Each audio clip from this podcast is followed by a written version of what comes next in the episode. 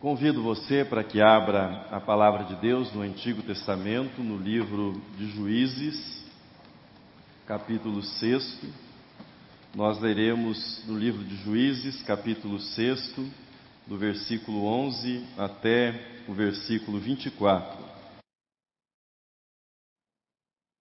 O jovem Gideão foi surpreendido pelo anjo do Senhor e depois de ter sido saudado pelo anjo, depois da saudação inicial, de um modo ousado, de um modo até atrevido, ele questionou o anjo, dizendo-lhe: Se o Senhor está conosco, se essa presença é real, por que é que nós estamos nessa situação? Que é que foi feito dos milagres que nós ouvimos dos nossos antepassados?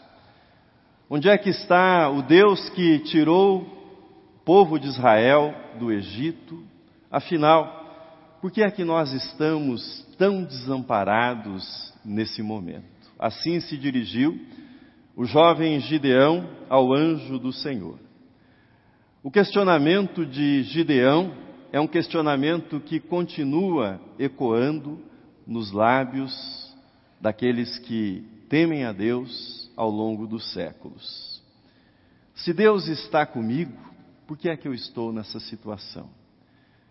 Ou, numa versão pouco diferente, eu entreguei a minha vida a Cristo, eu cumpro as minhas obrigações, por que é que eu não tenho paz na minha vida?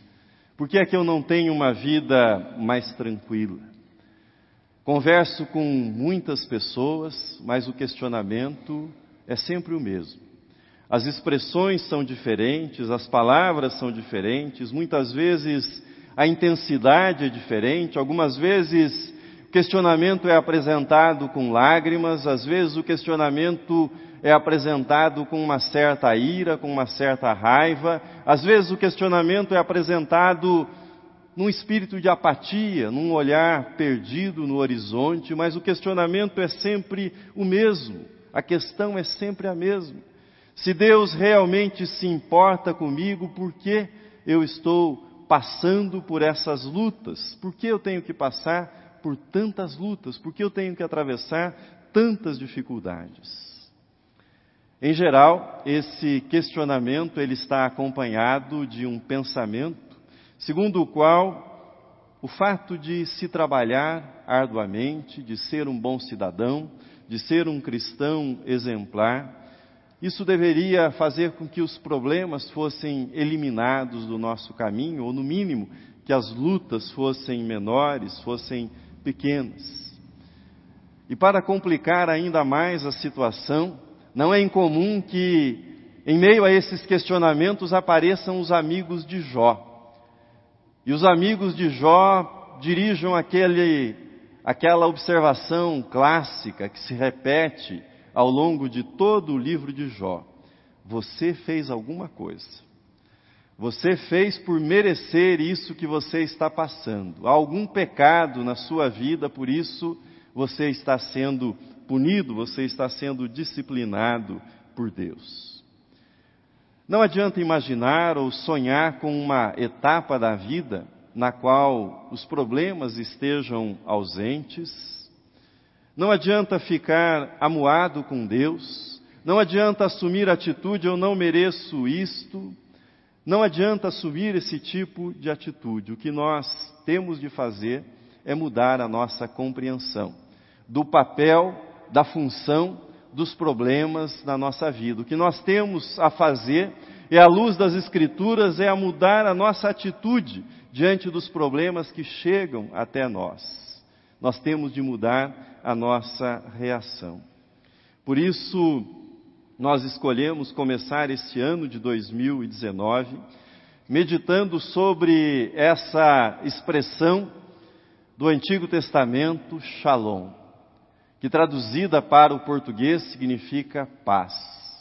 E é isso que nós encontramos no texto que nós lemos, no texto que faz menção a Gideão e sobre o qual já iniciei falando com vocês. Mas quando nós nos voltamos para esse texto, como fazemos nesse momento de meditação, nós encontramos algumas coisas interessantíssimas a respeito da paz e da revelação de Deus como Deus da paz.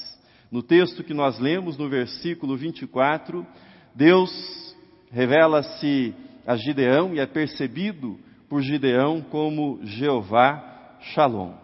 Jeová Shalom. Jeová Shalom não é ausência de problemas, mas Jeová Shalom é paz para lutar. Jeová Shalom é paz para aqueles que lutam. Vejam comigo novamente os versículos 12, os versículos 12 e 16 do texto que nós lemos.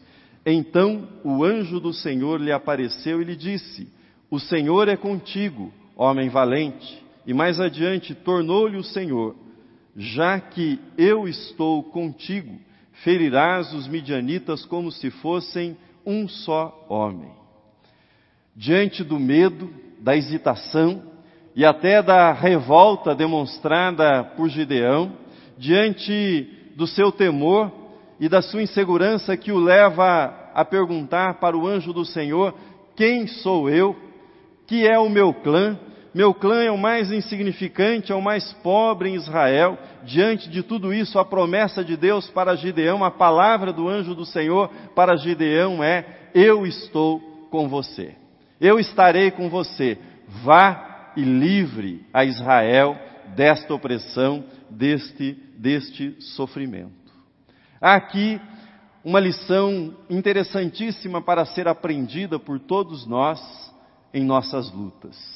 E a lição é a seguinte: ninguém pode enfrentar as lutas externas, os problemas que lhe são exteriores, ninguém pode enfrentar as lutas externas se não enfrentar a maior de todas as lutas, que é aquela luta que está dentro de você, que é a luta com seus temores, que é a luta com seus complexos, que é a luta com os seus medos, e é isso que Deus faz, é, isso, é assim que Deus age com Gideão. E Gideão precisava da paz de Deus no seu coração, na sua vida, para que ele pudesse enfrentar os inimigos externos, ou seja, os midianitas que invadiam de tempos em tempos o território de Israel e levavam toda a colheita e deixavam Israel reduzido à miséria. Logo após o encontro com Deus, Gideão construiu um altar, e é isso que nós lemos no texto há pouco, e ele chamou esse altar de Jeová Shalom. Jeová Shalom, isto é, Deus é paz, Deus é a minha paz. Uma pessoa em paz consegue analisar um problema por todos os ângulos. Uma pessoa em paz consegue planejar. E mais importante, uma pessoa em paz consegue agir, consegue desenvolver aquilo que planejou, consegue lutar. Mas o que é que traz paz para a vida do cristão?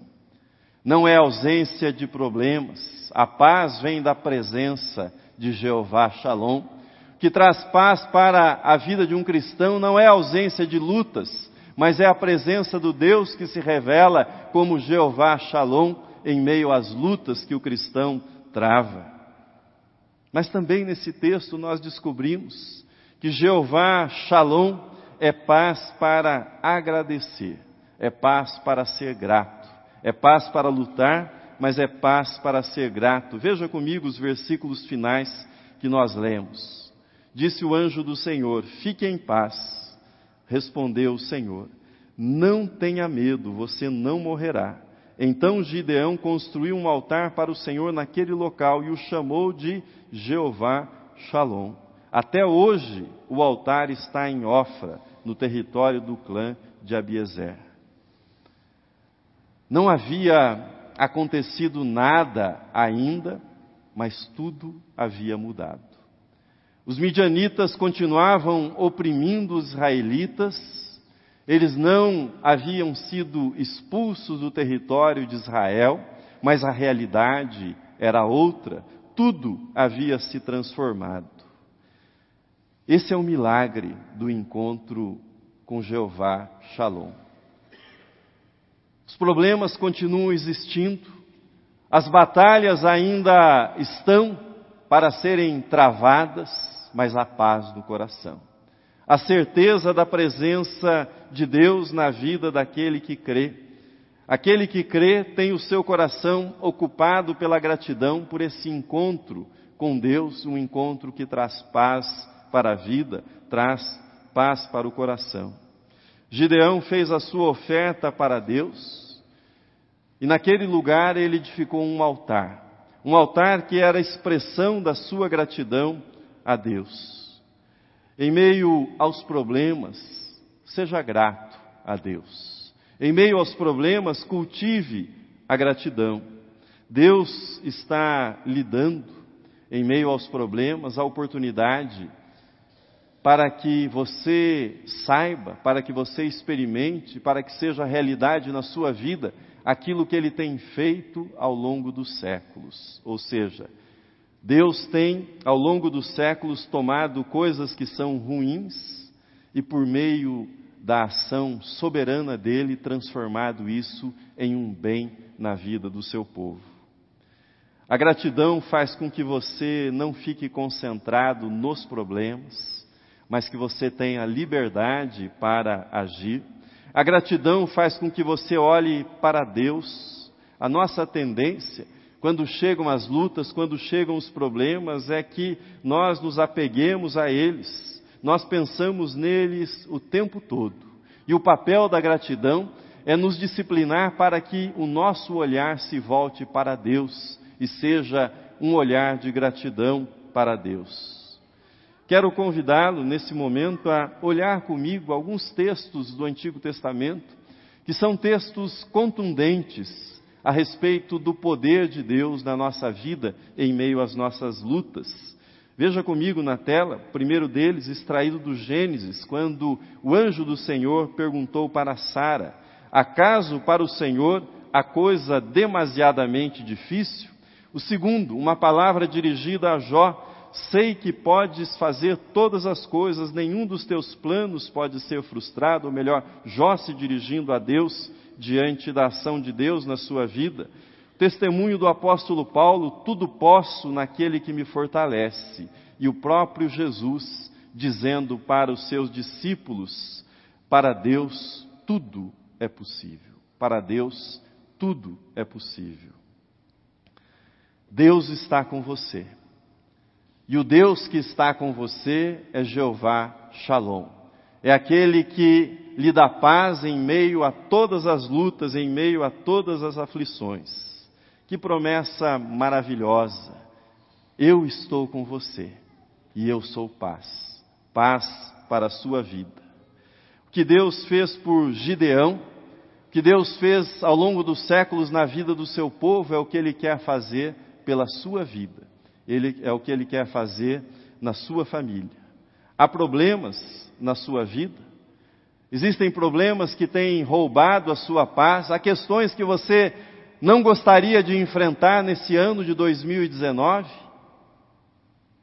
Certamente há lutas que fazem com que você se sinta pequeno, incapaz, como Gideão se sentia diante dos midianitas. A promessa de Deus para você é: eu estou com você e eu serei a sua paz. Eu estou com você e eu encherei a sua mente e o seu coração com a minha paz.